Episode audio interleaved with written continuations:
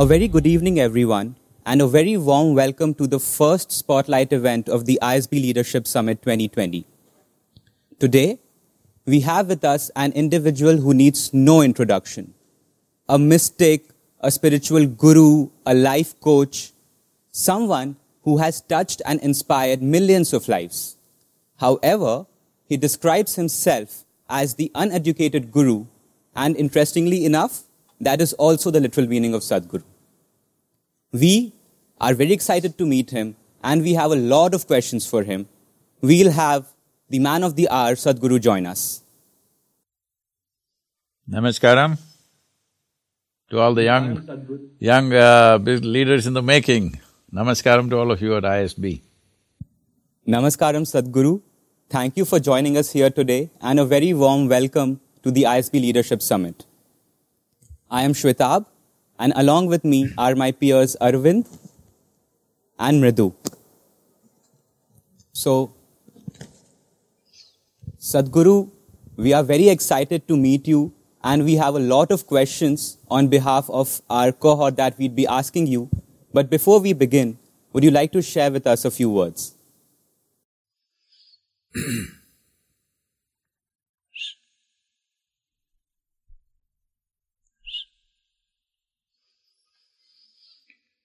जननं सुखधम्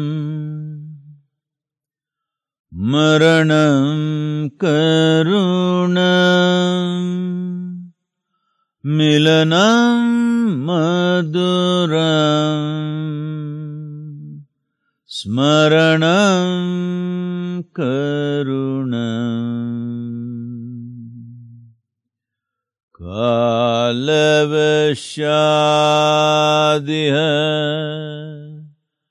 सकलं करुणम् समयाद्दिपते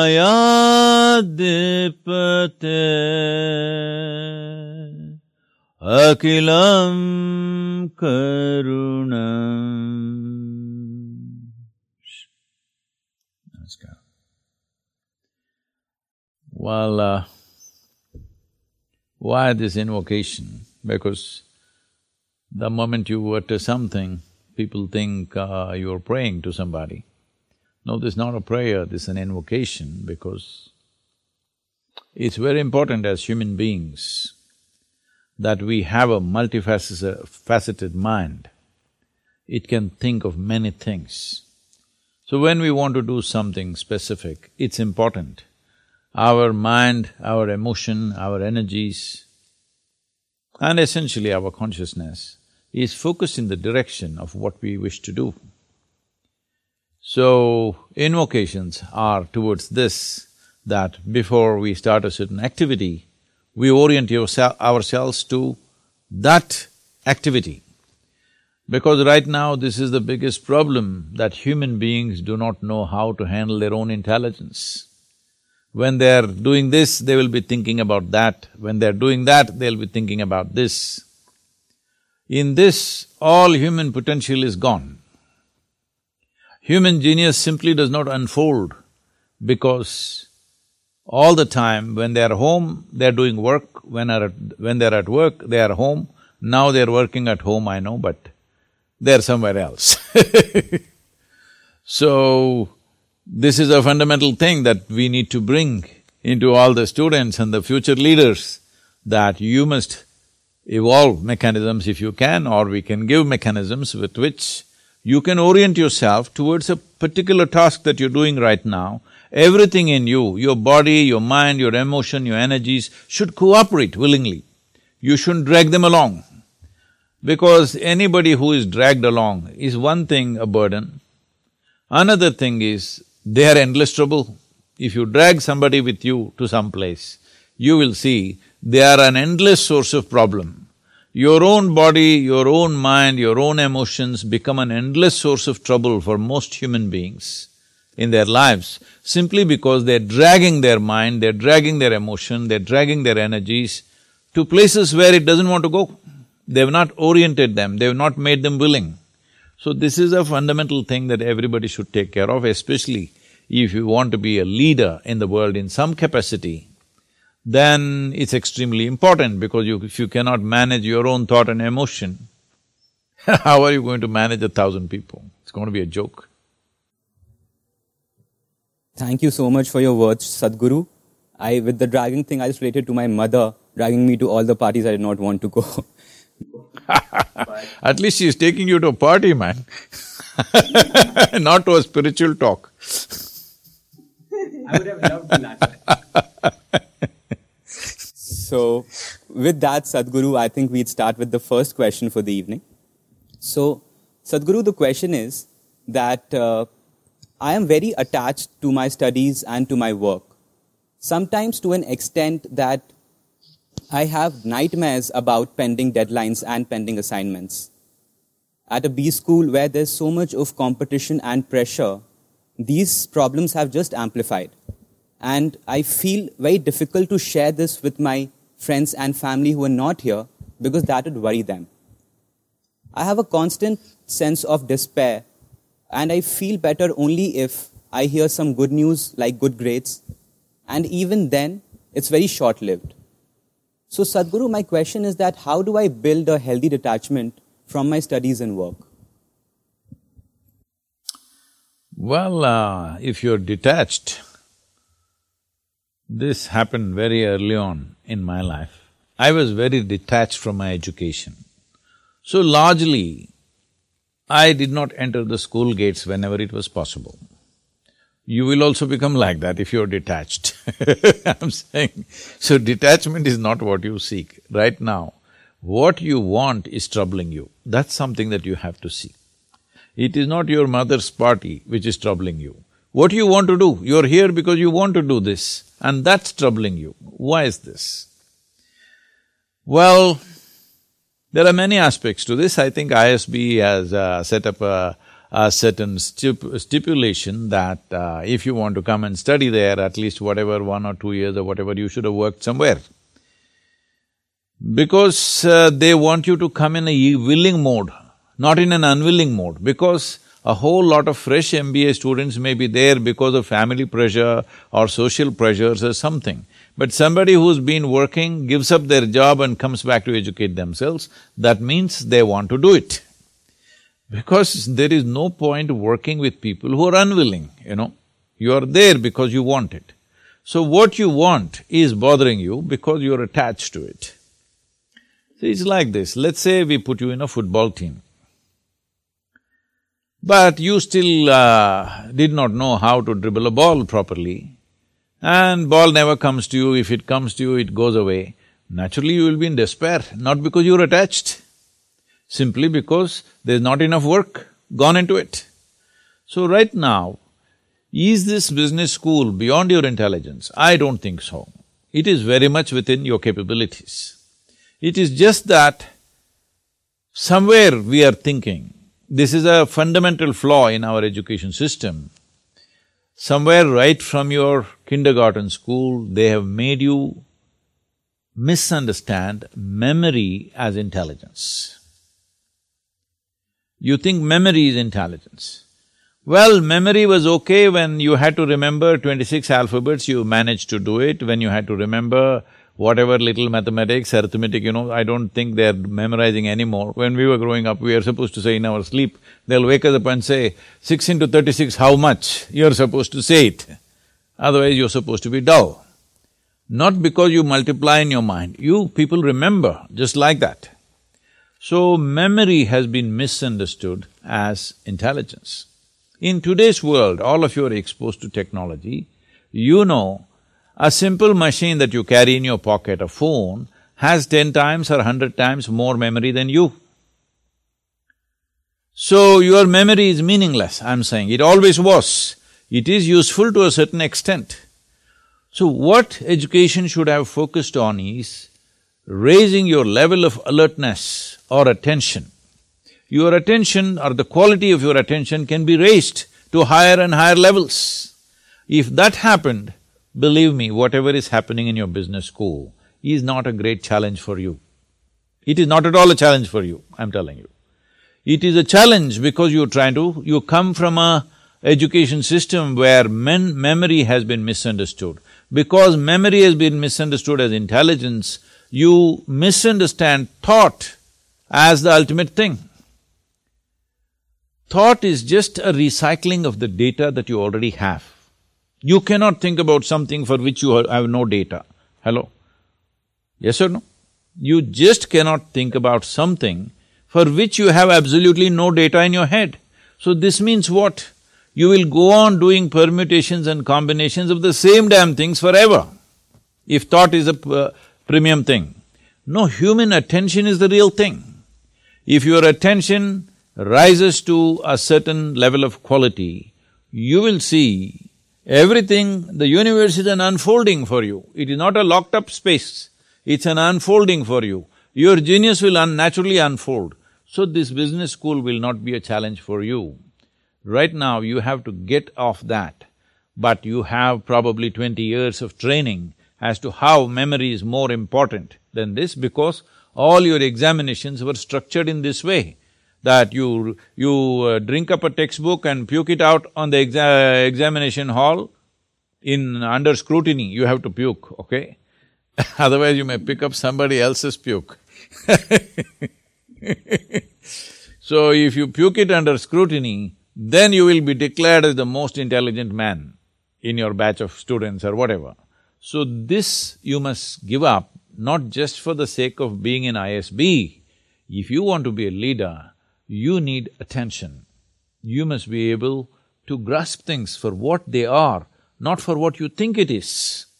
You can think whatever nonsense you want, but grasping what is there is most important, isn't it? If you want to come up with solutions, you have to grasp what is there. But if you're always thinking, first of all, your thought may not be in reality with the existence that is there.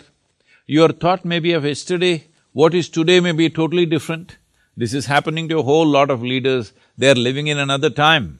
This is not only business leaders or political leaders, even spiritual leaders, they're all living in another time. They're going on talking about something that happened thousand years ago, two thousand years ago, so this is because they're not alert to the situation there is, there is no aliveness. Life is responding. Life is not remembering something that happened hundred years ago. Life is responding to what is there right now. So the same thing your intelligence has to do, it has to respond. If you respond, believe me, this will not be a challenge, you don't have to be attached or detached to it, that is not what is needed. What is needed is involvement. If there is involvement, there is attention. If there is attention, there is clarity. But right now we are trying to muddle ourselves with thought and memory, too much memory and thought process, so there is no clarity. This means our own intellect has become a kind of a cataract for the deeper intelligence that we are as life. As a life, there is a fundamental intelligence within this. When I say there's a fundamental intelligence within this, if you… Uh, oh, I was just about to say something else. You're a North Indian guy, you just eat roti, all right? You can make a… put a roti in your stomach. If you are South Indian, there's one guy there, I think Arvind is there, uh, he's tasted many more things. Even I have tasted Sadhguru No, no, you taste it in North India, you taste idli in North. We… what I see is as I move from Tamil Nadu up north, up north, up north, the idli slowly becomes harder, harder, harder. By the time I come to Haryana, it is like a golf ball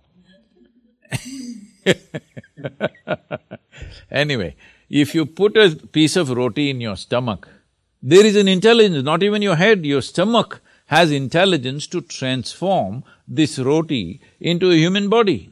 When I say human body, I'm talking about the most sophisticated machine on the planet right now. Most evolved machine on the planet is this one, all right? This is a super, super, super computer. And you do this with what? With roti, huh? You have brilliance inside of you, but you are not able to access it. That's the whole thing. Thank you for that answer, Sadhguru. I'll try to eat more rotis more better way. I don't get all the North Indians against, against me, huh? It's only the food I'm saying, rest is okay with me. Thank you so much, Sadhguru. Thank you. Sadhguru, so uh, I have a question about uh, a dilemma in a workplace setting. So in my last workplace, I used to work in the sales function. So very often, uh, you know, my manager would ask me to lie to clients, and if I would question him, he'd say, "You need to fake it till you make it." So in this setting, it's it's hard to stick to a principled approach because I have to pay the cost very professionally for this, right? So, what is the best way to navigate this in a workplace setting in the modern world? what were you selling? that you have to fake it till you make it. What were you selling? Don't tell me. no, but Today, in sales, you want to uh, talk about what clients you have and things like that. So sometimes there'd be a little exaggeration showing your past clients that you don't have as clients anymore. So small lies uh, pay a, I mean, you feel like you're willing to, you know, say that small lie, but then there's a slippery slope at work, right? So how do you navigate that ethical dilemma of, you know, staying true to some principles and also keeping your professional growth uh, in mind in the workplace? Uh, do you remember your mother was such a big liar when you were just one year old? Huh? Do you know this? That she told you, she showed you a ball of curd rice and said it fell off the moon and you ate it up. To make you eat, she told you many things. But she was not lying for her well-being, she was lying for your well-being. Hello? So do not go with this uh, very rigid sense of what is true, what is false. What is false is anything that's against life is false. Anything that is for life is true. Hello? That is the truth. Right now, suppose, suppose I'm in your ISB talking to you, let's say live, right now we are, uh, you know, the virus has kept us with some distance. Uh, suppose all of you have gathered, thousand of you are there in a hall. As I coming in, as I am coming in, a terrorist who's strapped up with bombs around himself, because he wants to have maximum impact, he asks me, where, where are the people? I will point him in the opposite direction, that way or shall I point him towards you? Hello? Should… I should point towards you, be truthful? No, the other way, the other way, where there's no one, hopefully. Yeah. I will point the other way without hesitation, I'm saying. I will not sit here and struggle moral dilemma because my life is based on my humanity, not on my morality. So as long as you don't forsake your humanity, it's okay, the actions in the world have to be done the way it have to be done. But I don't know what you were selling and what your boss was asking you to lie, I am not condoning that. But I am saying if in your life, let the guideline be your humanity. Always an overflowing sense of humanity, that is the guideline, not silly morals that you've taken up. Because these morals are different in every society and everybody knows how to bend it and twist it, all right, according to their needs. So this is why Somebody says, uh, fake it uh, till you make it, whatever. nice slogan. I didn't know where they did this. But the important thing is of humanity. Will you forsake your humanity because you want to sell something? Please don't ever do that. That's not worth doing because this is all you have. This is the only real thing you have is this, all right? You're a human being, this is a life and this has a certain humanity. Do not forsake that. As long as you do not forsake that, actions are according to the need of the hour, all right? Actions in different times will be different. If we were here thousand years ago, how we would act, and how we act today, how we may act ten years later, are all different, isn't it? Always previous generations and current generations have troubles going on because they have different sets of values. Don't go by these values and moralities. The most important thing is, is your concern inclusive or exclusive? This is all. If you are constantly concerned about all life around us, whatever it takes, please do it, huh? Because that's all that matters in the end. Thank you, Sadhguru. I think that makes a lot of sense, that North Star. Namaskaram, Sadhguru. So I have a childhood friend. She grew up in a very uneasy family environment because uh, her parents had a very strained relationship, due to which she grew up amongst constant fights with lack of love. So across the years, uh, I've seen her grow up as a person who's become very reserved. She does not believe in love. She doesn't believe in the power of relationships. So how can we uh, sort of not let such toxic relationships impact us so negatively in life? See, everybody is finding a certain excuse for their own miseries. So my parents were like this, so I am like this. Well, this is unfixable because we can't change your parents now, all right? Hello? Can we change them now? So you need to understand this, especially if you have gone through tough situations in life or horrible situations in life, let's say. Is it not important that you become wiser sooner than other people? Sooner than other people who grown up in comfort who do not know what it is to see those things, is it not very important that you should become wiser? No, instead you choose that you also become miserable because they were miserable people. So let us understand this much. You have an intelligence to recognize that they are living badly. How come you don't have an intelligence to recognize you are living badly right now? And you don't even have the fundamental integrity to see if I am living badly, it is me who is making this. Because there may be situations and situations. For every one of us, there are situations. In fact, the more you try to do in the world, the more and more many ugly situations you will have to face whether you like it or you don't like it, okay? Now, because you face ugly situations, will you also become ugly? Or you will use this as manure to blossom into a wonderful flower? This is a choice that you have. So everything that hurts us, everything that in some way uh, is negative to… in a given situation, whether you will become wise or you will become wounded is your choice. Do not look for ideal situations because there is no such place. There is no, no such place. Wherever you go, there will be something happening that you think is negative. Whether it's negative or not, I don't want to make a judgment. But in a given place, you think there is negative. A whole lot of people who have applied to get into your uh, institution like uh, ISB, they are all thinking if I enter ISB, it is like heaven. But I'm sure there are many people in your institution who think this is the most horrible place, full of politics, full of nonsense, full of this. Aren't there such people? Hello? I'm sure they are there, you don't become one of them. Because in every place there are issues, all right? Where there are two people, there is an issue.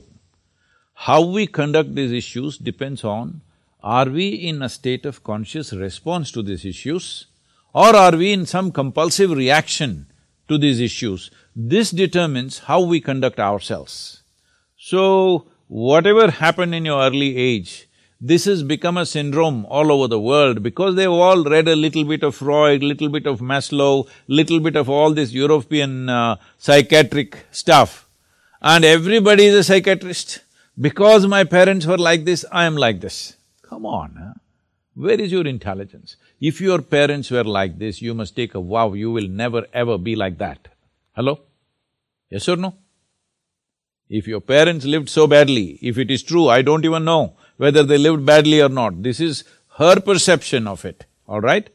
We do not know how they lived, but going by her words, assuming it is true, if they lived badly, is it not your business to see never ever you commit such mistakes as they're committing in their lives? Is this… is this not what human intelligence capable of? Or human intelligence is like, you know, they study rats and make all kinds of conclusions about human beings today. They're not very wrong because a lot of people are still living like rodents. A whole lot of experiments about human beings are on rodents.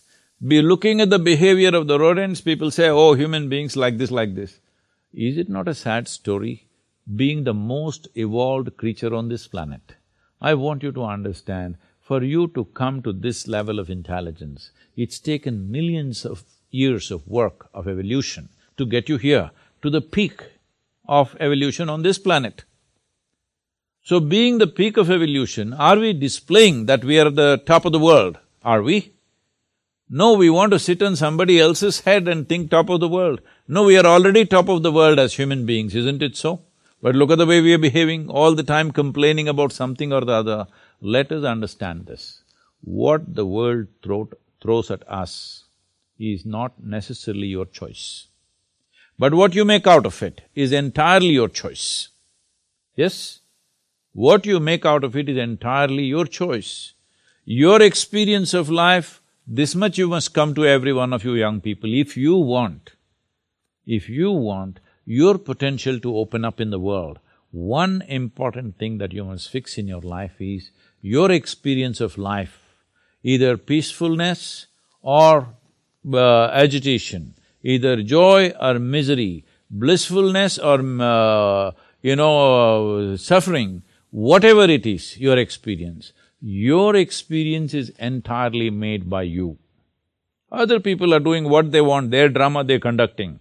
It is your reaction to that which is causing these experiences to you.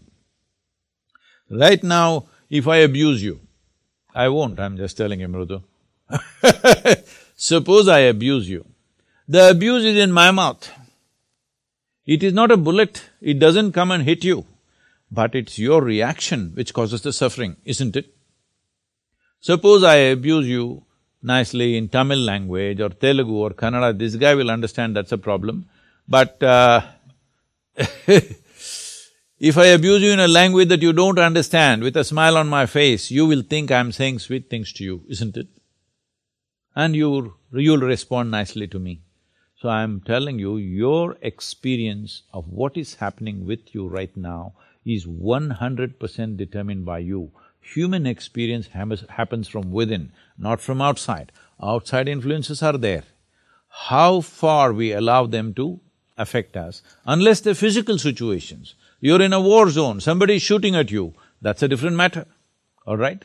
That needs to be dealt with in a different way. Even there, a conscious response will give you better chance of survival than wild reactions. So, the privilege of being human being is this that we have an intelligence to determine what should be our experience of life. Other creatures are in a natural, instinctive, compulsive reaction. We are supposed to be above that. But most human beings are trying to disprove this, and they are also in a compulsive state of reaction. And above all, parents. Well, they are living the way they know best, isn't it? If they knew any better, they would have done better. They're doing their best. Well, they gave birth to you, which is a phenomenal thing. Maybe not willingly, but they gave birth to you one way or the other, and they gave you enough food and education and nonsense, whatever you needed, and brought you up to this level. Now don't keep on looking at the rear view mirror forever. They brought you up, you've grown up into an adult, you survived, all right? Many children die early on. Parents not being able to provide, a whole lot of millions of children die in the world because parents are not able to provide for the children that they give birth to. They brought you up, you've grown up, you are in the rear view mirror. Please, leave the rear view mirror and look ahead because you can't fix your past. There is no way you can fix an yesterday, but you can create a tomorrow. Let's make that happen. Super insightful, Sadhguru. I'm just out of words. Thank you so much. Uh, Sadhguru, so my question is one that a few different students uh, from business schools particularly will relate to which is life at a B school almost necessitates, you know, working really late. Because to start with, the academic workload is pretty heavy. And then you have a lot of extracurricular activities, and then you have group study assignments. So inevitably, people end up studying late into the night, and many people also prefer it because the night is a quiet time and they find that they're able to focus. So the opportunity cost of sleeping too much is uh, very, very high, and many people just can't afford to do it because they'll be missing out on assignments and things like that. So, in such a work environment, how would one uh, really manage and look out for their quality of health and quality of sleep? Because you also function a slightly different uh, sleep schedule as opposed to the rest of us, but manage to stay healthy. Well, uh, in the business school, uh, they're staying awake in the night. See, whichever way you do it, there are only twenty-four hours in a day. I've been requisitioning for more hours for a long time and haven't gotten any yet. Only twenty-four hours. So now the only thing you have to determine is how many hours of sleep your body needs, all right? Not you. How many hours of sleep does the body need? If you yourself need sleep, that means you're trying to escape life. You made experience of life so terrible that you're trying to escape life. Body needs sleep because it's service time. Body needs to be serviced. It's a constantly running machine, so little if you run it slow at certain times, it gets serviced, that's the idea. So right now, if you have a… some kind of an automobile, or let's say you guys, maybe your new generation doesn't use automobiles anymore, you're all in computers, all right? Let's say you have a computer which needs service once in six months, goes away for three days or six days. That means average one day in a month. All right, you can bear with this. But suppose your computer needs fifteen days of service per month. Better to junk it, isn't it? Hello? Hello? So right now, you're talking about a body. It is a certain machine, all right? It's a biological machine, but it's a machine. It's a combination of many things, physical stuff, mental stuff, emotional stuff, chemical stuff, so many things, all put together, a complex machine. eight hours you sleep.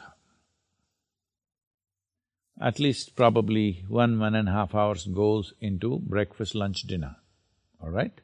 I'm assuming, but your dinners may be very long, I don't know. And uh, then bath, toilet, this, that, another two hours goes in this and that management of, you know, clothing, this, that, what, whatever. So essentially, you're spending twelve hours in a day for maintenance. So you are that kind of machine which needs fifteen days in a month maintenance. This means half your life is just maintenance. How will you be productive, I'm asking? You said it necessitates nightlife. Well, you said two things. One thing is, it's quiet. Believe me, early mornings are much quieter than nights. Wake up at 3.30 and see everything is dead quiet. Ah, twelve o'clock, it's still not quiet. Not in uh, Chandigarh, I'm sure. I hear a lot about Chandigarh's lifestyle these days. Definitely at uh, even twelve, one o'clock, still activity is going on. Vehicles are… automobiles are going on. Wake up at three thirty, four o'clock in the morning and see everything is quiet. There are three kinds of people who want to stay awake in the night. Yogis, rogis and bogis. Well, we'll start with a bogey, one who is looking for, you said extracurricular activity, we don't know what that is, I don't want to inquire into that, okay? Bogies are those who are pleasure seekers, for them night is a conducive time. So they always, in the world, this kind of activity is called nightlife. Nightlife does not mean studying in the ISB, all right? Nightlife means being on the street and doing something else whatever that is. And a rogi, somebody is sick, he cannot sleep. Inevitably he stays up in the night because he cannot sleep. If he lies down, he will cough, he will do this, he will do that, so he will sit up. A yogi also sits up for a different reason altogether. So these are the three kinds of people, yogis, rogis and bogis. Which one are you? You must first determine. You're sure not a rogi. Between a bogi and a yogi, you must decide. Well, yogi need not necessarily mean you're sitting and meditating, you're studying. This is also yoga. Study means what? Something that is not a part of you, you're trying to make it a part of yourself. This is what yoga means. Yoga means union. You got yoked with something. It could be knowledge, it could be an experience, it could be cosmos, it doesn't matter what, but in some way you're doing some yoga. So you think night is better. This is just a question of lifestyles, this is because in the last fifty years, we as a nation and culture are taking cues from Western societies and paying a big price for that. You will always see people who wake up early in the morning are of a different quality. People who sleep late and wake up late, they're of a different quality. Have you noticed this? So, waking up early in the morning, you will see you will have a better sense of usage usage of time than sleeping late night.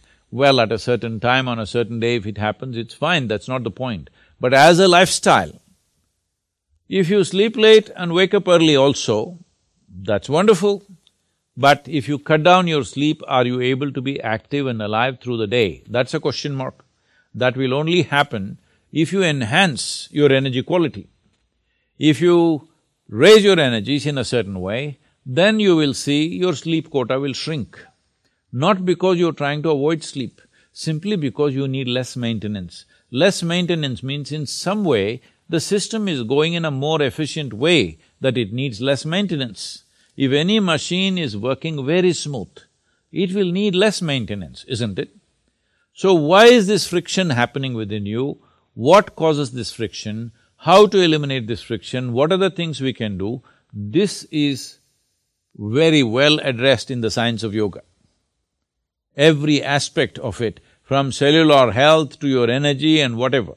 But to put it in a very fundamental way, let's look at life this way. See, there are only two ingredients to your life. I… I didn't uh, go about explaining the chant that I made in the beginning. This is what it means in a way.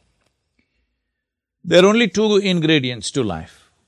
You have a certain amount of time and a certain amount of energy. This is all life is, isn't it? Hello? This is all life is. A whole lot of people are not conscious about this. They don't know that they have a limited amount of time. Well, intellectually they may know, but experientially they are not walking on the street being conscious of the mortal nature of their existence. Being conscious of your mortal nature means you know you have a limited amount of time. See, right now, you… you… let's say day after tomorrow is your examination. Now you still not opened your textbook or whatever book you have to open. Now you become conscious, I have a limited amount of time and I have five hundred pages to read. How do I do this? So you will find innovative ways of how to do this. Yes or no? You will try in so many ways how to do this. Because right now you understand you have only this many days for this and what is in front of you is big, how to handle it. So this is what mortality means. For the entire life process itself, we have a limited amount of time. Now, whether we sit here and talk, time is rolling away both for you and me. Hello? Yes or no? We are forty-six minutes closer to our grave since we started. Just reminding you. It's not the watch that's ticking off, it's our life that's ticking away. Most human beings are not conscious of this. So time is rolling away at the same pace.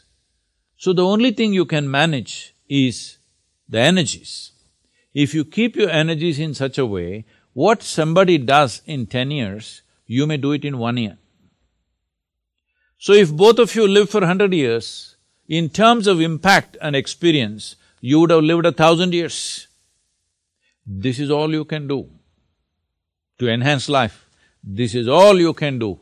You cannot stretch your time. Well, you may live a full length of life by staying healthy, but still, if you're sleeping uh, twelve hours of maintenance, eight hours of sleep, four hours of other maintenance, twelve hours a day is maintenance. If you live for hundred years, you lived only for fifty years, isn't it? In that five, ten years went in crawling and toddling uh, and doing all that stuff. So what is left is a very brief amount of time. For most human beings, there is not enough time to unfold their own genius, to explore their possibilities simply because twelve hours of maintenance. Now the thing, if I… the moment I say this, I'm sure there'll be people in the audience who are internet, uh, you know, physicians. they become physicians on the net. And they'll say, no, but the doctors say you must sleep for eight hours a day. That is a prescription. Well, uh, I… I'm not here to insult anybody, but how many of them are healthy is a question mark, all right? This maintenance of this machine depends on how it runs, at what RPM it runs, to put it very simply. A given engine, how… at what RPM it runs also determines how soon it'll come for service and maintenance. So, how to run this machine in such a way, it's at ease always. It's always at ease. If you keep it this way and you work on your energies to a higher level of possibility, you will see the recouping of the body happens very quickly. What somebody does in eight hours of sleep, if you are able to do it in three to four hours of sleep, four hours extra you got. Four hours extra per day, you are way ahead of everybody else, isn't it? They are trying to chronicle my life, all the things that I've done, different places I've been to. Somebody asking me, Sadhguru, what, you lived here for three hundred years or what? because one simple thing is, for almost twenty-five years on an average, I slept between two and a half to three and a half hours per day. Today, a little lazy, four and a half hours I'm sleeping, some days five hours plus I'm sleeping. But uh, if activity is necessary, very easily we can ward off that sleep and do it because you keep your energies in a certain way. So, instead of thinking of life in terms of whether I should sleep in the… I'm a night person or a day… Uh, morning person, you know, people are saying, I'm a coffee person or tea person, I'm this person or that person. You can be any goddamn person you wish. This is the freedom of being human, all right? The important thing is how many hours of wakefulness, how many hours of maintenance. This will determine how you live. This is determined by what is the quality of machine that you kept. Suppose you're putting diesel into a petrol vehicle and driving, well, it will need uh, twenty days of maintenance per month. Yes or no? Every alternate day you have to take it there because you're putting the wrong fuel. So from how you eat, how you sit, how you stand, how you breathe, if you bring all this into your conscious process, you will see how you sleep will become very small. Because body needs rest, not sleep. If you know how to be restful, how to be peaceful, if you do not generate unnecessary chemical muck within your cellular structure, you will see the sleep quality will come down. Sleep quantity will come down and the quality will go up. Also, food is a very important factor and uh, I have been always already saying you're eating better food than uh, uh,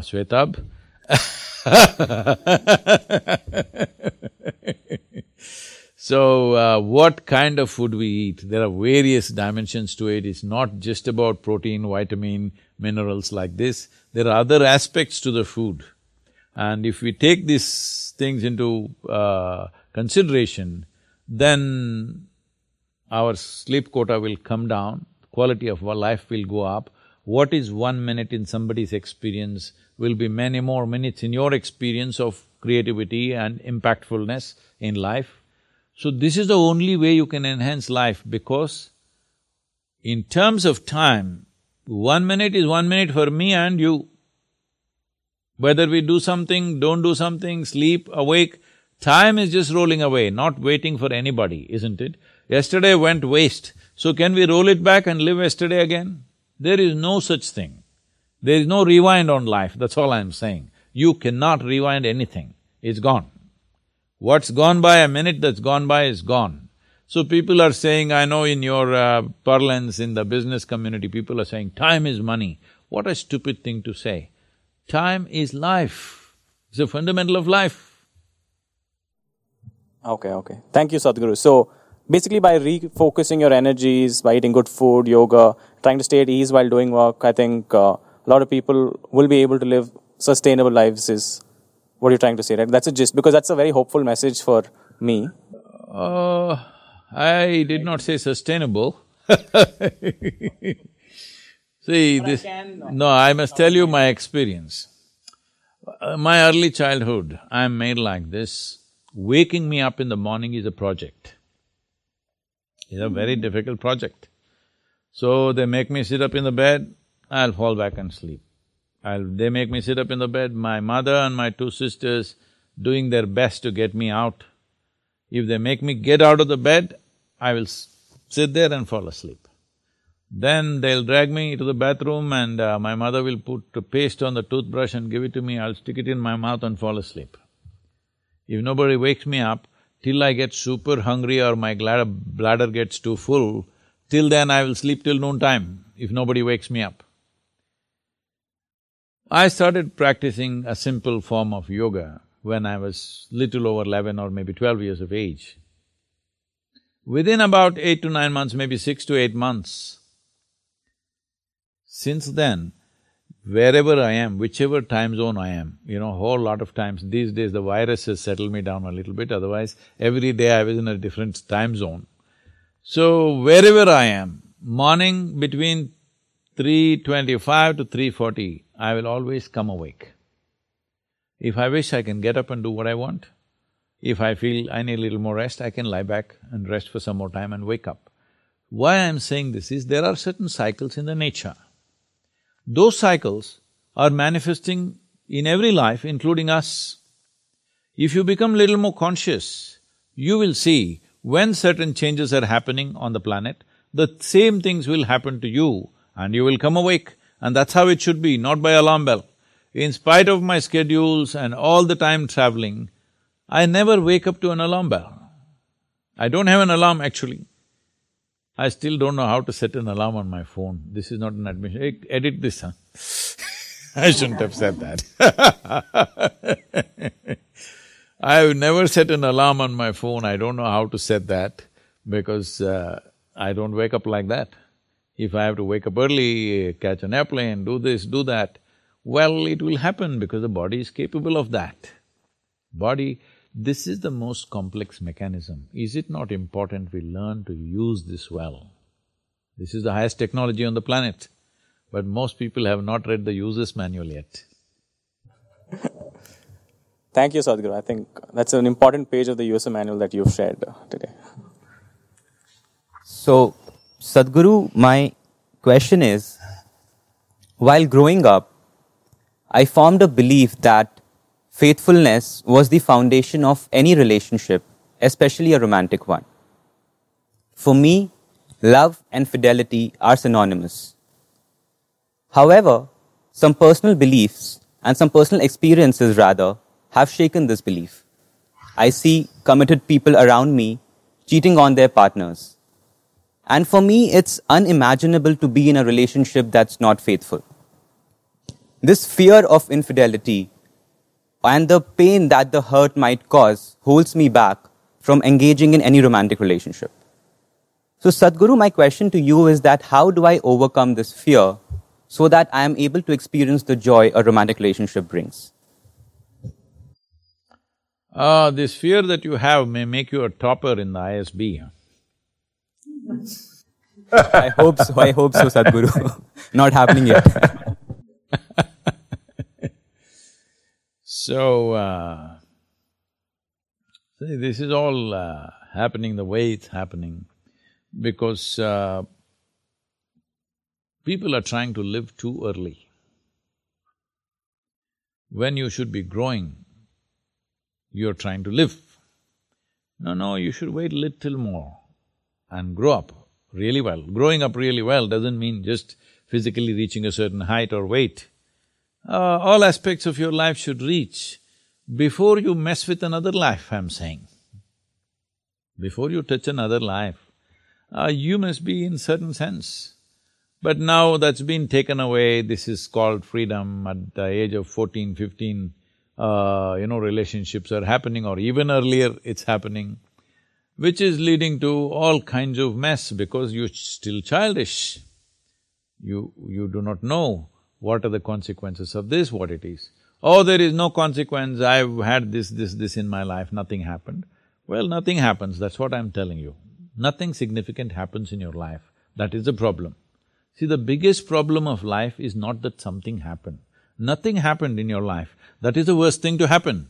Hello? Nothing significant happened, nothing impactful happened in your life. That is the worst thing that happened because you are going by your physical compulsions here, there, whatever. I am not trying to be moralistic, that is not my way of looking at life. All I am saying is, tell me, in your education right now, without being committed to what you're doing, do you think you'll get somewhere with your education? I don't think so, Sadhguru. Tomorrow, let's say you start an enterprise. I'm saying an enterprise, not a job, because people go through jobs without commitment. If you start something of your own, do you think you'll take your business somewhere without a profound sense of commitment to it? No, Sadhguru, I don't think so. No. Not just being committed, you must be devoted. You must become a devotee of what you're doing. Only then the best will come out of you, you will give your best to it. Only then it may happen, all right? Even then there are question marks in the world. Whatever anybody has achieved, either as a business person or a politician or a spiritual person or a sports person or a musician or whichever arena of life you want to take, without being absolutely devoted to what they are doing, has anything truly significant happened in their lives, I'm asking? Has it happened? Not in my knowledge, Sadhguru. This also is true with your relationships. If you just want to philander around, that's up to you, if that's what you have chosen to do. Because if you… if you make choices very early on, this is how you will make choices because your intelligence has already been hijacked by your hormones.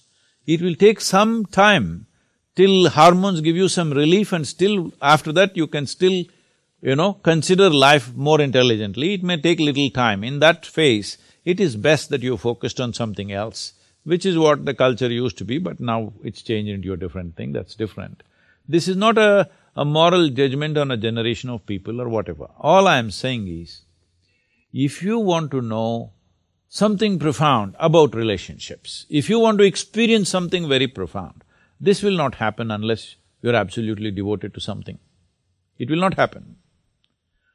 Well, you want just little pleasures around, it's fine, that's how you have chosen. You want to live the surface of life, that's up to you.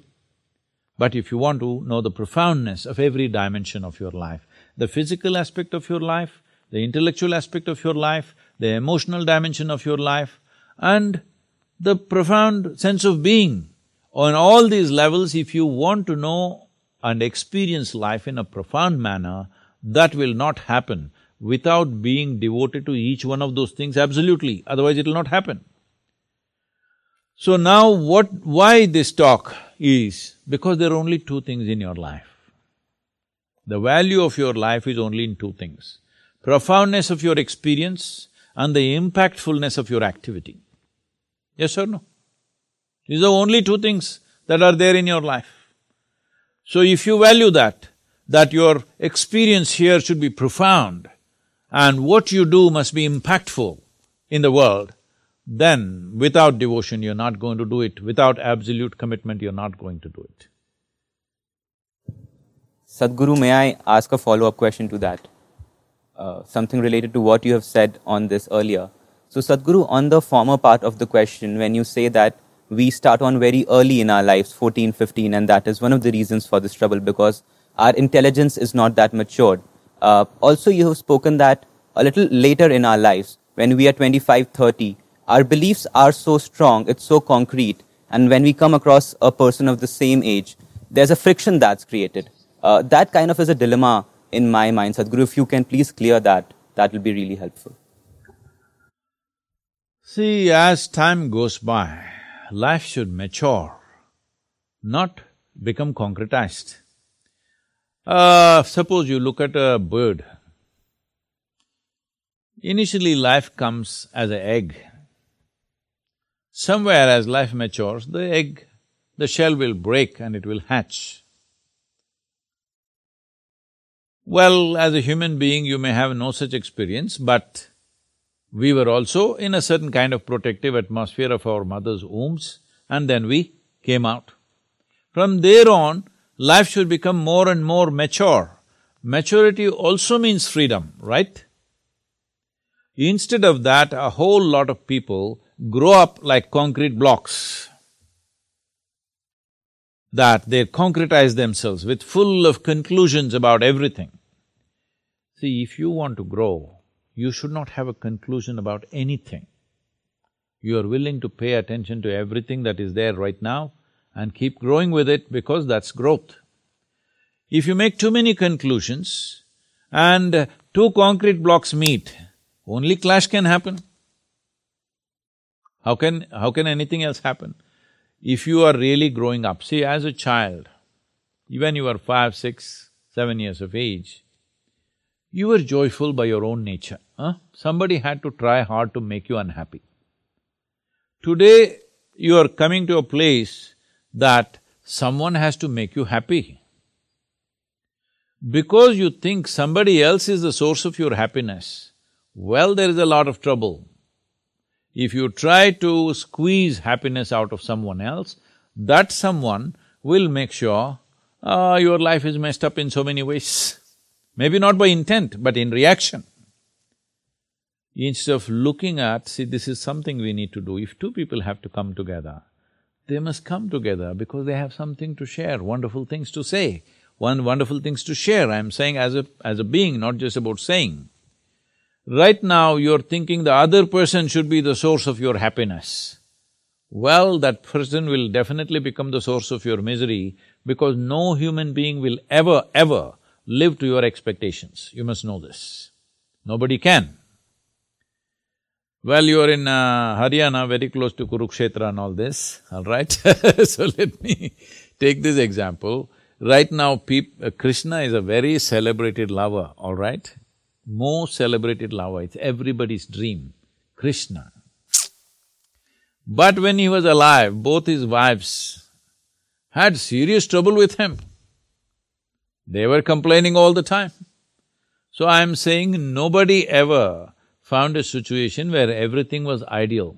But if your life is about, you know, expression of your joy, rather than in pursuit of happiness, you will see everything will become different. If relationships are about enhancing each other, it'll be great. If relationships are about extracting from each other, it will become terrible. So, let us understand this, you are forming a relationship because you need it all right? Your needs may be many, physical needs, psychological needs, emotional needs, social needs, financial needs, we don't know what all needs. Whether your relationship is essentially need-based, your need. Initially, you form this relationship understanding it's your need. But once it happens, after some time you start believing it is their need which is keeping the relationship going. No, no, no, it is your need which is the basis of your relationship. If you see this, you will always be grateful, you will always appreciate the other human being for whatever they are and it'll be fine. Above all, first thing is, you should not… you should not be a miserable human being trying to become joyful because of somebody. You're a joyful human being, forming a relationship with another joyful human being, fantastic.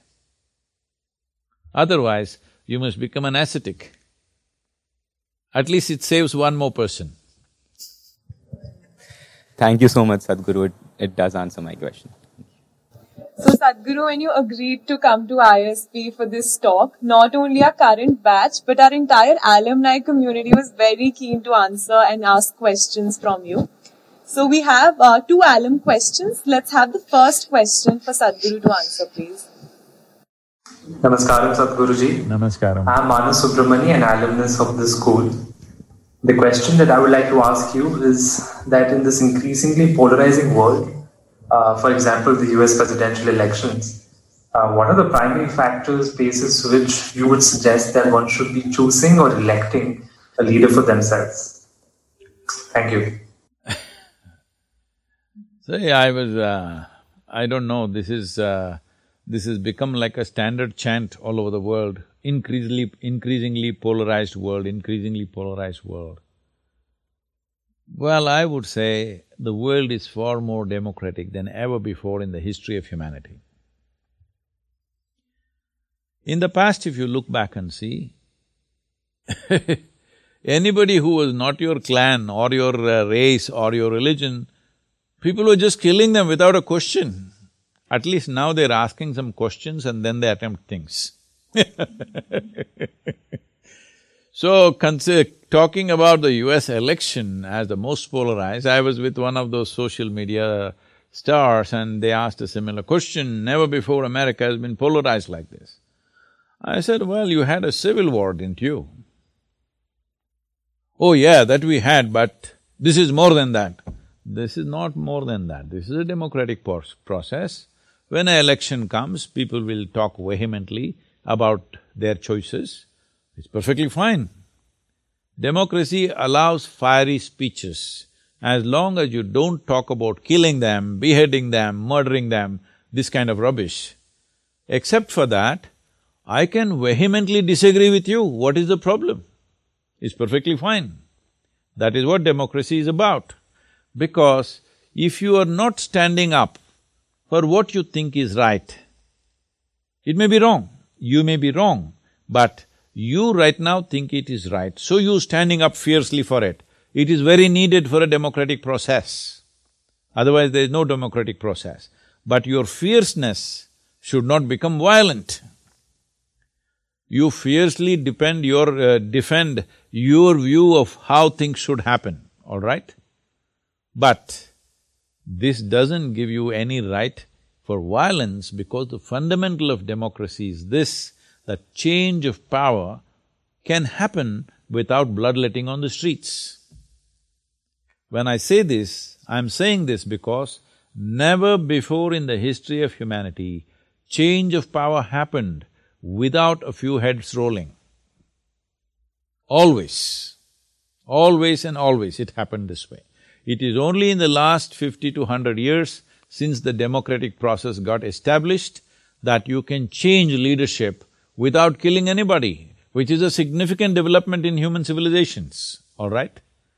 So, in America, there are only two main parties, literally it's a two-party democracy, so naturally, nearly fifty percent will be this way, fifty-one percent will be that way. That is the only way to win the election. Now you see this and say it is polarized. No, that's how it should be. If one party becomes ninety-five percent, another becomes five percent, then what is the point? There's no democracy there. All right? So it is good that the country is divided at the time of election into two halves. It's a good thing. But post-election, that divide should not continue because even if somebody that I do not like gets elected, once they're elected, we respect the institution for what it is. Whether it's a prime ministership or presidency or whatever the institution is, because democracy is a rule of institutions, not of people. Oh, I don't like this guy. Doesn't matter, you don't have to marry that guy, all right? You don't have to live, live with him. The question is only, will this person be able to do justice for our country, whatever country we belong to, all right? For this nation, will this person be able to handle our nation well. Before election, we debate. Once people have voiced their choice, you bow down to that. I may not agree, but still you bow down to that because that is when democracy is effective. It's just like playing a game, I'm saying. You play a game, you want to win fiercely. If you don't want to win, how to play with you, huh? Hello? If I come and play a game with you and you don't want to win, can I play with you? No, you want to win, then only we can play with you. But suppose you lose, you're all right, then we can play with you. I don't want to win, we can't play with you. I cannot lose, we can't play with you. Yes? I want to win, but if I lose, it's all right with me. This is democratic process. So there is no polarization. Yes, today you see, you hear more noise because never before ordinary citizens were empowered to speak. Only media said what it said. They printed everything. Now everybody is able to publish whatever they want, all kinds of people. Some people who have an understanding of things, some people who have no understanding of anything, half-wits, half-brains, every kind of people have an expression on the social media.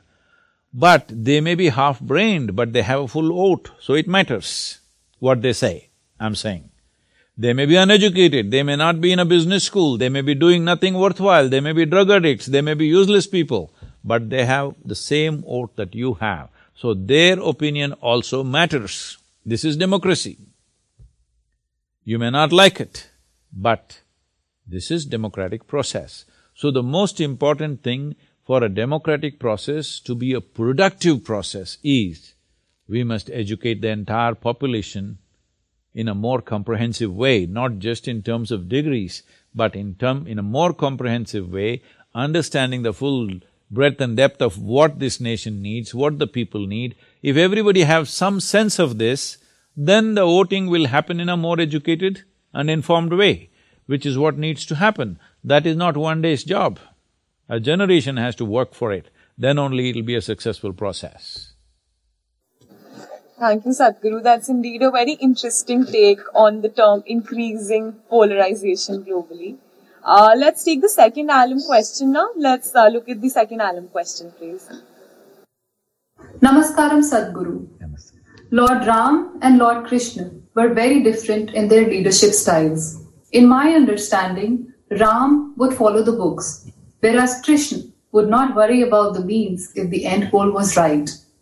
Sadhguru, whose principles should a modern day CEO emulate, Ram or Krishna? Are you picking up two people from Uttar Pradesh, huh?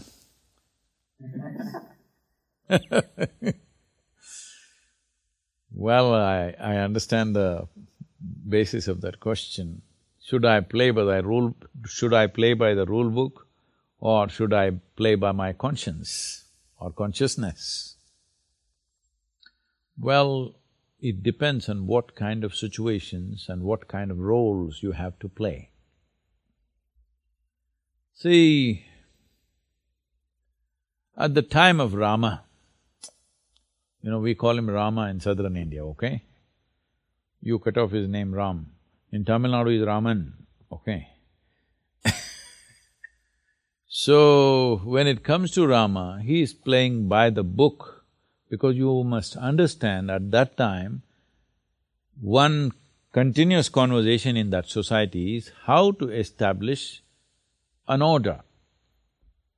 This I can speak with certain uh, context right now because uh, in the last month, more than uh, nearly forty days, I've been on road touching these uh, Native American nations. Also, all those places which were known as Wild West, the frontier of America. Why Wild West happened the way it happened was, there was not enough law. So a whole lot of people were outlaw because the only way they could survive and thrive in that place was to do their own thing, where gun was the law in many ways for them. So they are living in that kind of uh, atmosphere, so all these Wild West outlaws became stars in United States, you know, they're celebrities. Huge following for them, even today, I'm saying there are… there is following. There are movies and movies about outlaws. Because the law itself was so ambiguous and so undefined that who is… who is the law, who is the outlaw was very, very… Uh, it's a mushy place. There's no clear distinction what is law, what is outside of law. So killing a man is it outside of law? It was not, because the law was also doing it, the outlaws also were doing the same thing, so they are asking what is the problem? Kind of thing. So, Rama is at that kind of time, when in this subcontinent, there was no described law. So one important dimension of his life was, he wanted to bring order and civilization to that place. So he always talked about the thing, even if he saw it was very cruel what he was doing, for example, sending his wife back to forest the second time over, when she is pregnant, he knows it's wrong. He knows as a husband it's wrong, as a man it's wrong, but he is doing it because if I don't establish the law, who else will? If the king doesn't establish the law, all others will start doing their own things according to personal likes and dislikes. So this is uh, on one level a hugely admirable thing that you are willing to make very severe personal sacrifices for being a ideal administrator or to be seen as an ideal king by everybody because you want to be an inspiration to be emulated by the rest of the citizenry because you're just trying to establish a civilization. Not really totally civilized, you're trying to establish the laws. It is like the Wild West, not exactly in those terms, but law is ambiguous. So he is trying to make it very clear, this is the way to conduct your life. By the time Krishna came, civilization was established, well-established kingdoms were there, clear-cut rules of life, business and uh, warfare, everything was there. But just a handful of people were taking the law into their hands, twisting it as they want and doing what they want. Because, see, it is like when the law is not there, you have to treat it in one way. When the law is there and everybody knows what is the law, but they are finding an underhand way of doing things, now you have to treat it as a crime. So how you treat crime and how you treat an outlaw, I'm trying to make a difference, there is not much difference, but I'm trying to make a difference because somebody is out of the law because he has no sense of law in his head. Somebody is a criminal, he knows what's the law and he's subverting it intentionally, all right? Not because of the compulsions of the situation alone, but he is by choice subverting the law. So in Krishna's case, the people that he is handling, the do-do-do brothers, you know, hundred do's, Duryodhana and co, here these are people know who exactly know what is the law of the time, but they are intentionally subverting it. So he deals with them completely differently, not by the book, but by his wit, by his, you know, cunning also many times. In the war, he was very cunning because he knows these people, if you… if you go by the law and let them win, they're not going to give a just rule to anybody. They will do anyway what they want to do, all right? They'll anyway do what they want to do. They will not uh, go in a just manner for the people. So he is dealing with him in a different way. So these are two different contexts. These are two different times. So there… what we need to see is, for their time, they are acting in a relevant way, both of them. Similarly, for our time, we must act in a relevant way. Now, law is hundred percent clear. You cannot be an outlaw, you cannot say, I don't understand.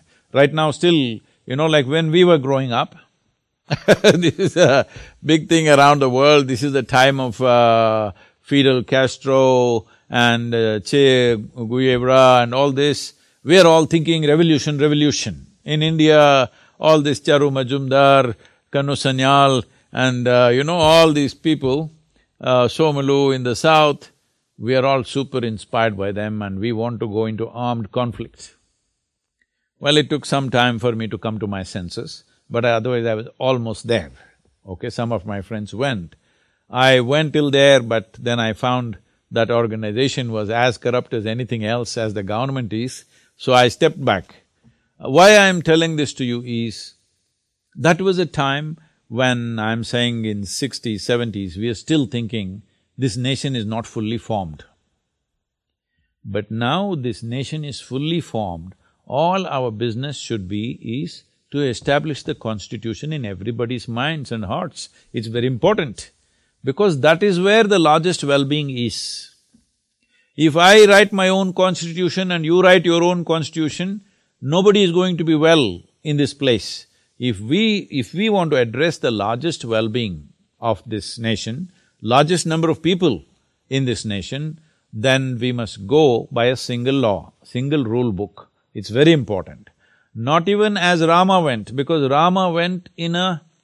Uh, by the word, not being just many times, just by the word, being extremely cruel to certain people, because he is trying to establish the law. But now that is well done, now we can look at justice in a completely more humanistic way. We can use the rule book as a guideline, that's what we are doing today in many ways. A few people have not come into the fold unfortunately, but otherwise the largest population in the country is looking at the rule book as a guideline and apply the law in a humanistic manner. That is the idea of a law, rule book. Rule book is not a, a guillotine to cut people's heads, all right? But at one stage it is so. When in Wild West they tried to establish law, how they established law was these judges were called hanging judges. That doesn't mean they were hanging. For anything they were hanging people, just about anything. Daily hangings in small towns. In a town of uh, a few hundred population, every day hanging, all right? Every day at least one guy will be hung. So hanging, hanging, hanging, they kind of establish the law. Unfortunate, this happens to a country or a civilization when you're trying to establish a national… national identity or a civilizational identity in a very short span of time. When it happens over a long span of time, it can happen with much less cruelty, but when it tries to happen in a very short, brief amount of time, enormous cruelty will happen. This is what people call as revolutions, this is what people call as establishment of law, whatever. But when they try to do it in a short span of time, wherever you see in the world, whether it's United States or China or Russia, wherever, when they tried to create a whole new civilization in a brief amount of time, it could only happen with enormous cruelty. So during Rama's time, it was that time trying to establish a civilization, but not in such a rush as it's been done in modern times. They took time, so there was no that level of cruelty, but there was cruelty. Sending his pregnant wife to the forest is a cruel thing, very cruel thing for himself. It's not just cruel to his wife and his children, it's extremely cruel to him. With that pain, he lived all his life. He was not somebody, he sent his wife away and he's happy. He lived with that pain every moment of his life. But he still did it because for him, establishing a rule book was very important. But Krishna's time is a different time. Our time is totally different time. So we must be current, we must be relevant to the times in which we exist. So, Sadhguru, just like our alums, our peers also have sent us questions from our cohorts which they'd like. Oh, ask the professors to not ask me very difficult questions, huh? just because uh, they were our alums, we let them go first, but now we'd have a few questions from our cohort and our peers. Can we have the first question, please? Oh, you meant the peers, I'm sorry, I thought… Not the uh, professors, not the professors, Sadhguru. okay. Save their questions for us. I can handle the student questions, the professors if they ask question, I don't know if I can handle. Namaskar, Sadhguru. Namaskar. I am Narita. I have a one and a half year old son and a teenage brother. I have seen my teenage brother getting affected by the social media craze. And I was wondering, what can I do as a parent to ensure that my child doesn't uh, his self-esteem is not affected by the social media around him. Uh, if you want your son to grow up without social media, by the time he's six years of age, you must send him to me, huh? I'm bringing up a lot of children with a, a different sense of life and great enthusiasm for life without being involved in those kind of things. But anyway, social media need not be all negative. This is a, a tremendous technology and a reach. If we conduct this well, this can be a tremendous possibility. As you know, uh, I myself am on social media, social media all the time, but I am not on it because, uh, you know, whatever the content is put there, I don't know what they're saying in reply, I never see that, so I have no issues with that I say what I have to say, because what I say is not because somebody approves it or disapproves it. I say what I see as true. It doesn't matter what's the consequence, I say it anyway, because this is the position that I've taken, that bringing certain light to everything is more important on long term than being uh, able to please everybody around you, you know. So you say what you see as true, it may not be appreciated right now, it may be appreciated after five years, ten years, hundred years, we don't know most human beings who are of certain profoundness were only accepted long after they were dead. Because of social media, there is a certain level of acceptance when you're still living. Otherwise, by the time they read your books and get it, usually you're dead and gone after hundred, two hundred years later, people appreciate what you have said. That's how the world has been till now. So social media per se is not an evil force. It depends how we use it and for what purpose we use it, all right? So, being influenced by social media is simply because probably that's the most exciting thing that's happening.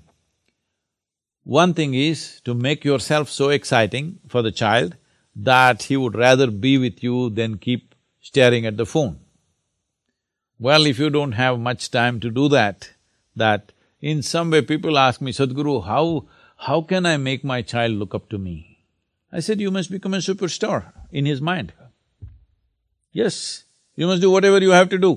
If he thinks a dancing person is superstar, you must dance. If you think a freaking person is superstar, you must freak. If you think… if he thinks a singing person is superstar, you must sing. Whatever he thinks is super, you must do that. Very important, because that's the responsibility of bearing or bringing a new life into the world. It's not, not when you become a human being, it's not just reproductive activity, it's much, much more than that, because for other creatures, they just have to deliver them and make sure initial stages provide some food, that's it. Uh, donkey becomes a donkey, horse becomes a horse, tiger becomes a tiger, everything becomes what it has to become irrespective of upbringing. But a human being has come unformed in many ways. And that is the beauty of a human being, that we can consciously make this being in a certain way. It is not all fixed, by birth, everything is not fixed, only a few parameters are fixed. Rest is all open to nurture, rest is all open to influence. Because of this, giving birth to a human being is a much, much bigger responsibility than that of a tiger or an elephant or any other thing. Some of them are endangered, so that is a big responsibility, but otherwise, it is a much bigger responsibility to deliver a human child because it doesn't come ready-made. Having said that, one simple thing, I know you want some practical solution, you're a business person. One simple thing that you can do is engage the child at this age, I'm saying when he is one and a half itself, as much as possible with natural elements.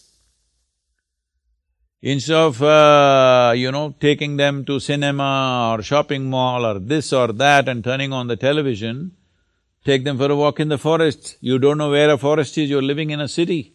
Okay, get him a grasshopper as a pet to start with, then maybe he will graduate to a cobra, you don't know. But whatever, if he gets engaged with life, which… which… which you can only do by responding. See, if you… if you want to just get a pet parrot, you know, like when I was nine to… Uh, nine years of age, I got myself… I caught a parrot and brought it as a pet. Do you know if you have to make a wild parrot a pet, how much attention and ingeniousness you need to please him. He's not an easy guy to please, I'm telling you. You have to please him, you have to observe what he likes, what he doesn't like, everything you have to manage for him. If you cannot maintain the ecosystem, he won't stay with you. So this is also good training for uh, Svetab for having good relationships. You can get a parrot or a better a snake or something because it needs a lot of observation and involvement. If a child grows up with this involvement, instead of holidays, you taking them to uh, some shopping place and this and that, well, everybody need not go to, uh, you know, Africa to see wildlife. I'm telling you, just outside your city, on a Sunday morning, if you go out, some open place, which is not an agricultural land, something where there seems to be nothing, if you just walk there with your eyes open, there's an incredible amount of life and your child will be naturally interested in all these things. He is interested in a bug, he is interested in a grasshopper, he is interested in earthworm. Have you seen this or no? A child is interested in all these things. You must get him involved with life because that is the healthiest association you can make because he is alive. He thrives best with involvement and engagement with life always. Right now, in a human society, is that not life? No, this has just become thought, emotion, prejudice, ideas, philosophies, ideologies, belief systems. This is what most human beings have become, the social media is full of that. No, he must engage with life.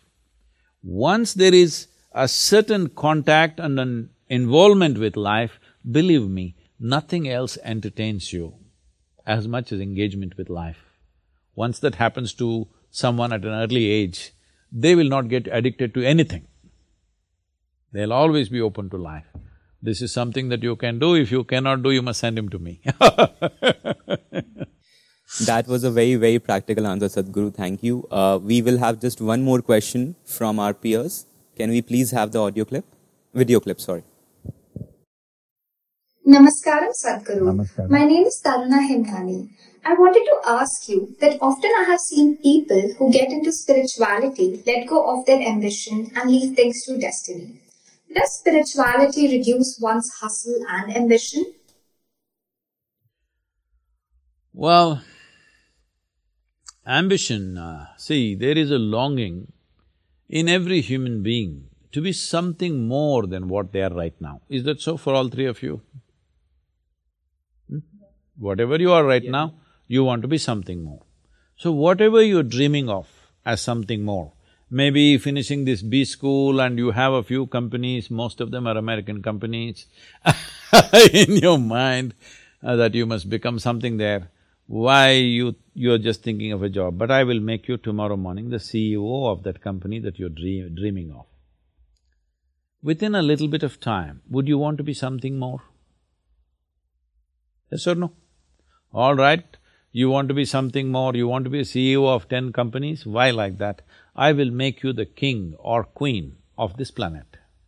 Will you settle? No, you will want the moon also. If I give you the moon, you will want the other… Uh, other planets in the solar system. If I give you the whole solar system, you will want the universe. If I give you the universe, you want the next galaxy and the next galaxy. So I'm saying there is something within you which is longing to expand limitlessly. When this longing to expand limitlessly finds a very constipated expression, that is called as ambition. Unfortunately, most people constipate this longing to expand limitlessly into a simple ambition, I want to become this. And by defin… by defining that, they will become extremely small. So ambition is a very small thing. Spiritual process means you have a larger vision. Ambition means you want to get a piece of creation in some way for yourself. Spirituality means you are not going to settle even if the whole creation is given to you, you want the creator himself, the source of creation you want. Tell me which is more ambitious in your perspective. So I'm saying, if you give up small desires and go for a big one, is that dropping your ambition? Not at all. It is just that what people hold as great ambitions, you can do it playfully just like that, simply because your vision is larger than that. Your expression of expansion is very, very rapid and big because of this. These things will happen effortlessly.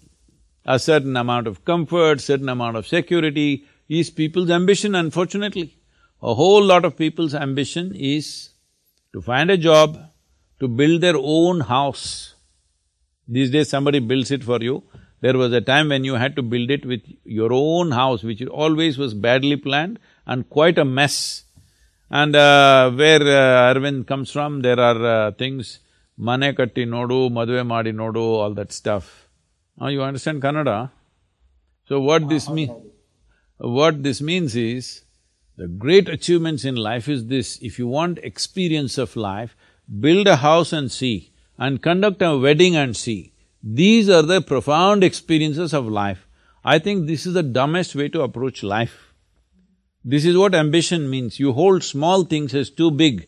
Getting a job, earning a living, getting to a certain place of comfort, these are not great achievements in life. A human being is capable of something far, far bigger okay, infinitely bigger than that. So please do not constrict yourself with simple ambitions, let there be a larger vision as to what you want to create. What is it that you want to create? As I said earlier, let me repeat this, the value of your life is only in these two things, profoundness of your experience, impactfulness of your activity. That's all that matters. Thank you, Sadhguru. We'll now move on to the next section. So, uh, Sadhguru, you're very, uh, very quickly, so I mean, you're very famous for, of course, being a spiritual guru, but also very famous for having a good sense of humor and a quick wit. So we thought uh, we'll do a small uh, rapid fire round just to get to know some parts of you that maybe we don't know yet. So uh, if I could uh, shoot. So, if you are not on the path of becoming a spiritual guru, what is a career or a profession or a trade that you would have loved to pursue?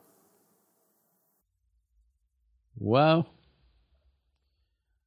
Well, people think I'm a spiritual guru, but essentially, I'm an explorer of life. If there was no spiritual dimension, I think I would still be an explorer, maybe of a different kind. Maybe I would be walking the equator or the poles, but I would still be an explorer, that's for sure, because for me life is an exploration. Right now, because the doors of the inner world or inner dimension opened up, I find this exploration far more exciting and limitless than traversing the planet. So I am on this, suppose these doors had not opened, I think I would be an explorer anyway. The fundamental quality wouldn't have changed, I'm saying, the direction might have changed. Interesting. That sounds like a good life. So, uh, Sadhguru, the next question is that uh, while we were applicants at ISB, as a part of our application process, we were asked a question that where do we see ourselves in the next five to ten years, or what are our short term and long term goals? So, I want to know if you were an MBA applicant, how would you answer these questions? I would say I would be running the ISB in five years' time.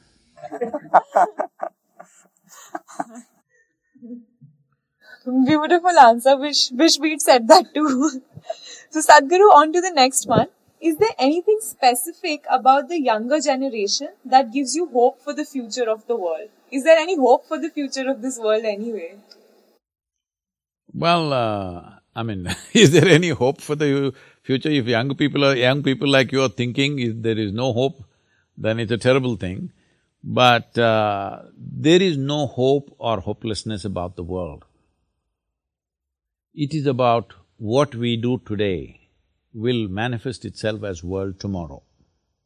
So what are we going to do today? Instead of having a plan and executing the plan, a whole lot of people are busy wanting a prediction.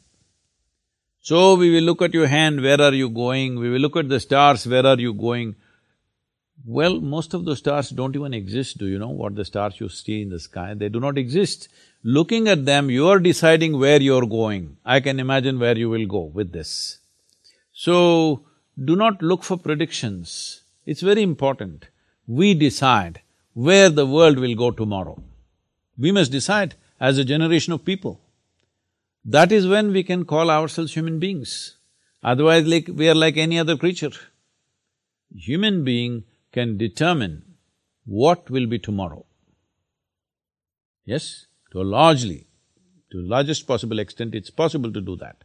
So, the young people, what hope do they give? See, one thing I see is just now somebody was complaining about social media.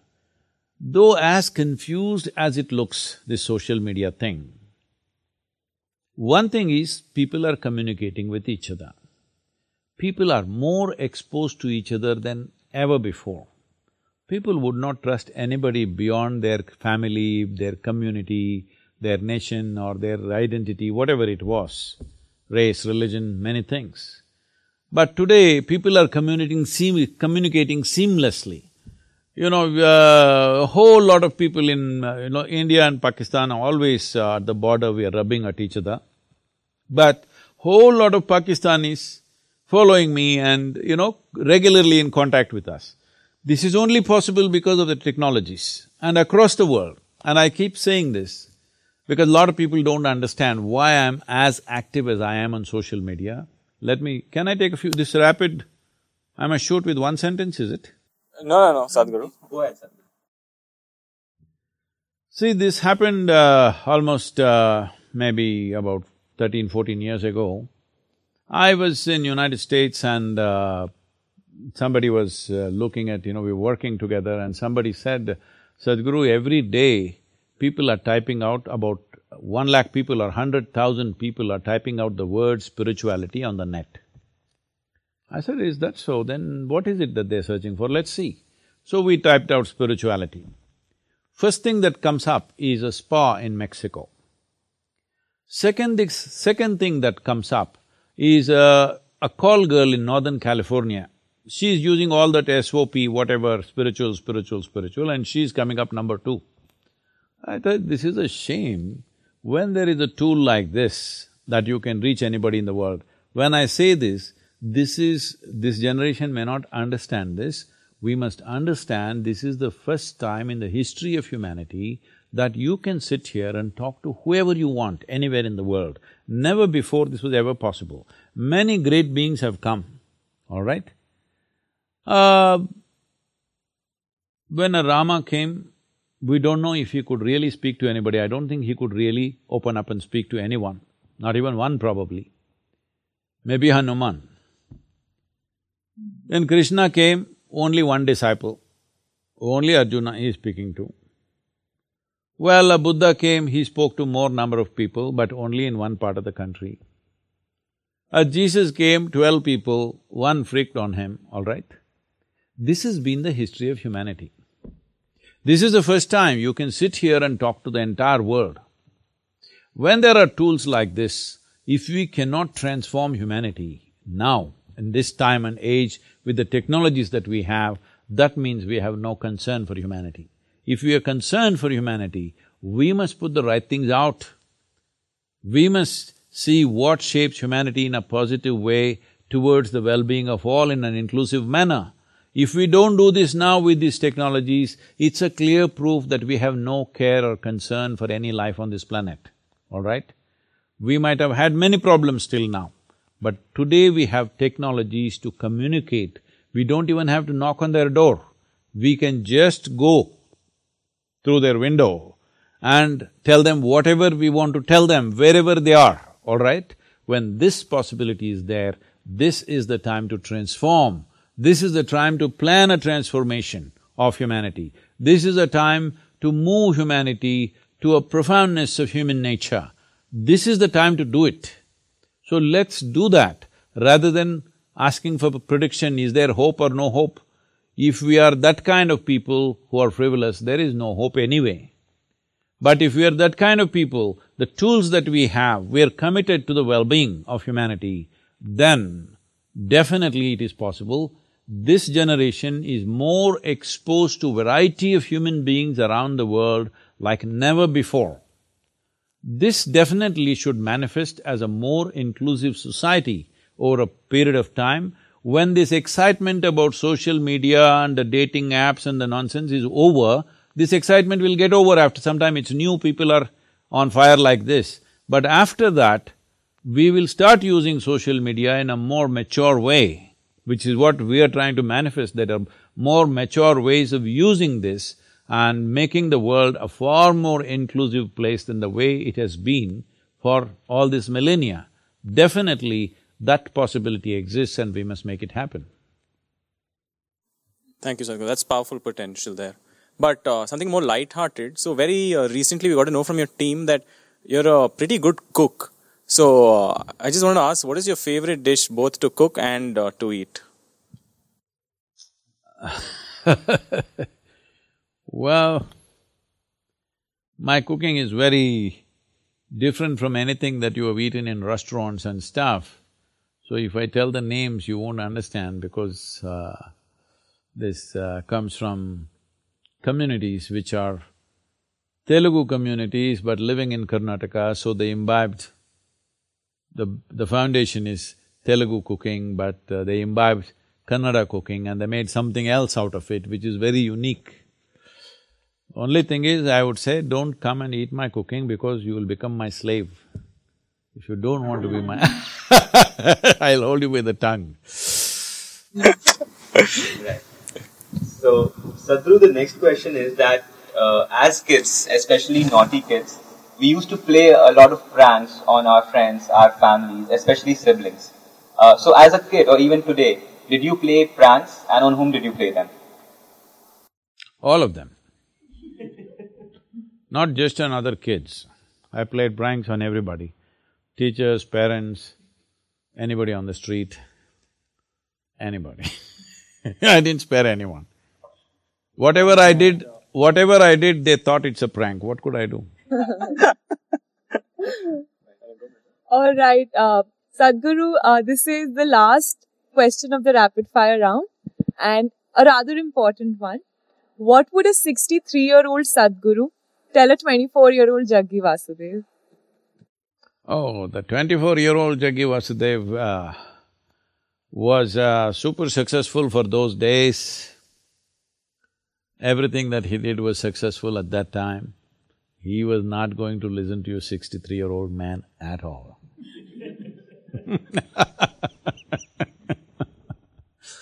Thank you, thank you very much. so with that, uh, we come to the close of this very insightful session. Sadhguru, thank you for your candor, thank you for your wit, thank you for your insights. This was something that was very different and unique for us, for all of us here at ISB. And we really look forward to reflecting back upon everything, all these ideas that came through this very enriching conversation. Until next time, thank you, Sadhguru. Namaskaram. Namaskar. I would uh, like to wish all the… all of you, three of you and all of the others who are online or who will watch this, you are in a premier institution in a country like India, where millions and millions of young people of your age, for them it's just a dream to be in a institution like this. So you are a privileged few and this privilege that you have to study or to spend these two or three years in uh, such an institution, uh, giving you various skills and possibilities, you must see this as a tremendous empowerment that the whole society is contributing to provide this in some way. So, uh, this empowerment should not go waste just pursuing silly ambitions. You must hold a larger vision for the well-being of the nation and the entire humanity, how you can find solutions, how you can create new possibilities. Do not waste your life. When you're highly empowered with education, do not waste your life on silly ambitions of this and that. It's very important that you… if your skills, if your capabilities, your intelligence and the talent and the training that you go through here has to find full expression, you need a very inclusive vision. Please develop that vision for yourself. If you need any help from us, we are always available for this. Please let's make this happen. Thank you very much. Sadhguru will definitely so want to follow that. Pranam, please bless us.